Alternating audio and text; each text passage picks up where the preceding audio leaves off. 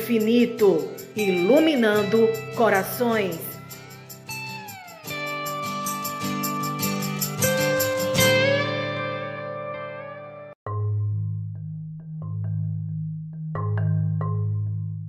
Olá, está no ar mais uma edição do programa Sons do Infinito, iluminando corações pelas ondas da internet. Quais são os desafios de estar encarnado aqui no mundo? Selma Morim, da equipe de atendimento espiritual da Federação Espírita de Sergipe, vai falar um pouco sobre o que é atravessar a porta estreita, no sentido evangélico e também sobre a ótica da doutrina espírita. Conta pra gente, Selma, o que, que significa a porta estreita.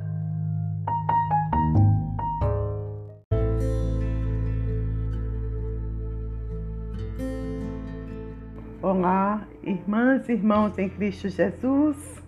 Meu nome é Selma Morim. Sou colaboradora na Federação Espírita do Estado de Sergipe, atuando na coordenação do atendimento espiritual AE Sergipe. Sou membro da Associação Jurídico Espírita, a Arte Sergipe, e um eterno aprendiz da doutrina espírita. Aqui estou para, numa linha reflexiva, falar sobre a porta estreita aludida por Jesus. Amigos queridos, amigas queridas, quando pensamos em estudar e experienciar a máxima trazida por Jesus através de Mateus, que está lá no capítulo 7, versículo 13 a 14, para este podcast, veio à mente o modelo atual das portas estreitas e largas. O axioma nos ensina que entre pela porta estreita, pois larga é a porta e amplo caminho que leva à perdição. E são muitos os que entram por ela. Como é estreita a porta e apertado o caminho que leva à vida, são poucos os que a encontram. Esta máxima está lá em Mateus, como coloquei anteriormente. Portanto, queridos e queridas, em trazendo a assertiva do Mestre para a nossa realidade premente, poderíamos dizer que passar pela porta estreita com tamanha fila de seguidores levaria tempo e temos pressa. A porta larga dá acesso com mais rapidez e fluidez. E aí devemos escolher a porta estreita ou a porta larga. A escolha é nossa o livre-arbítrio está posto, depende de nós. E agora? Voltando ao Evangelho, buscamos uma combinação dos ensinamentos deixados pelo meigo Rabi da Galileia através dos evangelistas Mateus e Lucas.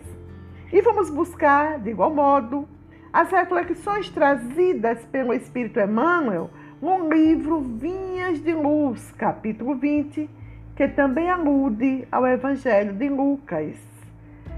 Visitamos o capítulo 7 do Livro dos Espíritos, intitulado Retorno à Vida Corpórea. Precisamente as questões de 330 a 360, para que pudéssemos singelamente compor a nossa linha reflexiva. Avocando também os ensinamentos exarados no subtema lá no Livro dos Espíritos, Prelúdio do Retorno, trazidos pelos Espíritos através do codificador Allan Kardec. Com este breve passeio pela literatura espírita, encontramos os elementos basilares para melhor entender e fazer a escolha: porta estreita ou porta larga.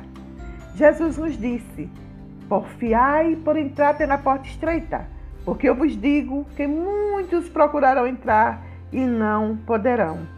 Está lá em Lucas, o livro dos Espíritos. Os benfeitores espirituais nos ensinam a necessidade das escolhas para avançarmos na linha evolutiva.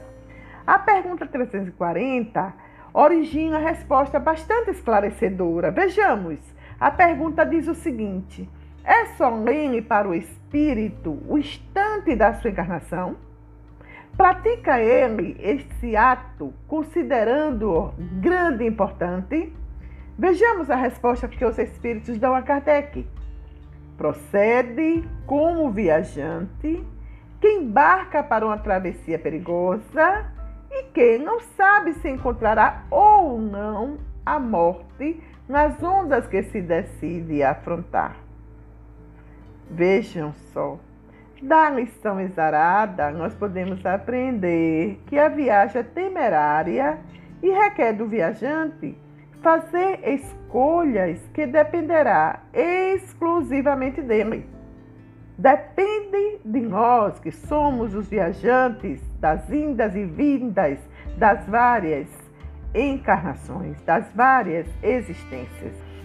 Para o espírito reencarnante, a expectativa é de oportunidade de progresso moral e intelectual.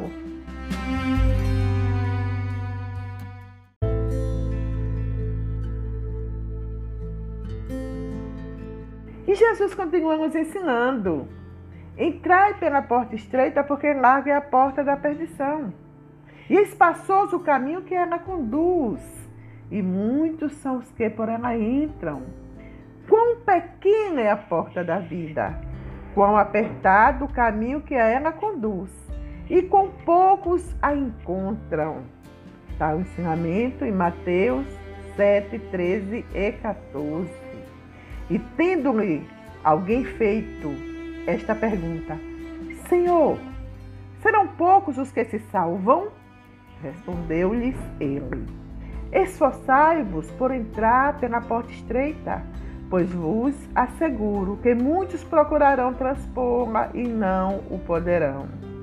Então, irmãos queridos, irmãs queridas, diante da assertiva do Mestre, Depreende-se que o espírito, quando se compromete com o planejamento reencarnatório, mesmo conhecedor do compromisso assumido, munido de coragem, fé, depara-se com a dualidade dos eflúvios dos dois mundos. A escolha será decisiva para a alma em ajuste. A porta larga e a sua facilidade de acesso apresenta-se com atrativos que, por vezes, inibe o ato evolutivo. Nós somos vaso frágil. O vaso frágil que se reporta à vulnerabilidade da criatura humana, com as suas idas e vindas nas existências corpóreas, esquecendo o acordado, fazendo escolha equivocada. Nós somos atraídos pelas sutilezas que o plano físico oferece, com as fragilidades das paixões terrenas. Somos todos nós, somos vasos, somos nós o vaso frágil né? Mas, uma vez, o ser em evolução estaciona na iniquidade do mundo, sem lembrar que Jesus, o mestre dos mestres, nos conclama a sermos perfeitos, como perfeito é o nosso Pai Celestial. Mateus, capítulo 5, versículo 48. E aí, irmãos queridos, nós vamos avançando nessa linha reflexiva. Emmanuel, no livro Vinhas de Luz, chama-nos a atenção quando esclarece que nós, fugindo à dificuldade, Empenha-se pelo menor esforço. Temendo o sacrifício, exige a vantagem pessoal. Longe de servir aos semelhantes, reclama os serviços dos outros para si. E, no sono doentio do passado, atravessa os campos da evolução sem algo realizado e útil, menosprezando os compromissos assumidos. Em geral, continua Emmanuel nos ensinando, quase todos os homens somente acordam quando a enfermidade lhes requisita o corpo as transformações da morte. Então, irmãos amigos, irmãs amigas, com esta afirmativa, Emmanuel nos conclama perceber a competência de cada criatura encarnada, de fazer suas escolhas, assumindo os erros e acertos, fazendo jus ao livre-arbítrio, acordando do sono letárgico que conduz a criatura a fugir dos compromissos assumidos no planejamento reencarnatório. Portanto, a escolha é nossa. Continua Emmanuel nos dando uma lição também maravilhosa. Ele diz: olha aqui, larga é a porta da perdição, porque são numerosas as paixões más, e porque o maior número enveredado pelo caminho do mal. É estreita a da salvação, porque há grandes esforços sobre si mesmo. É obrigatório o homem que a queira transpor para vencer suas más tendências coisa a que poucos se resignam, é o complemento da máxima. Muitos são os chamados e poucos os escolhidos. Aludida à porta larga, o grande missionário Emmanuel nos ensina, né? ele nos ensina com muita propriedade que o acesso escolhido nos levará à perdição, face às facilidades e atrativos que se apresentam. Mas aí, irmãos amigos, vale lembrar que somos habitantes de um planeta de expiações e provas. Motivo pelo qual esquecemos de cumprir e fazer cumprir as leis morais preconizadas pelo meigo Rabi da Galileia, quando ele diz de, que amando devemos amar a Deus sobre todas as coisas e ao próximo como a nós mesmos. O acesso à porta larga promove o desrespeito total à lei da natureza, derrogando a lei de, de justiça, a lei de amor e de caridade. Impeditivo, é bom lembrar, maior de alcançarmos a porta tão anunciada. Né? Então, como estreita a porta e apertado o caminho que leva à vida, são poucos os que a encontram, nos diz Jesus através de Mateus. E assim, irmãos e irmãs em humanidade, vamos fazer a nossa escolha. Porta estreita ou porta larga, o arbítrio é nosso. Fico com Jesus. Que os Espíritos amigos nos protejam hoje, amanhã e sempre.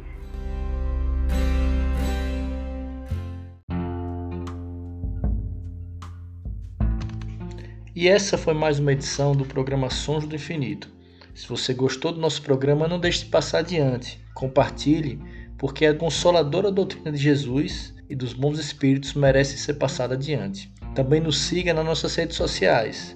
No Instagram, estamos no arroba Federacal Espírita de Sergipe, YouTube com vídeos maravilhosos, palestras doutrinárias e estudos. Estamos no FES TV, com dois S. Um abraço e até a próxima.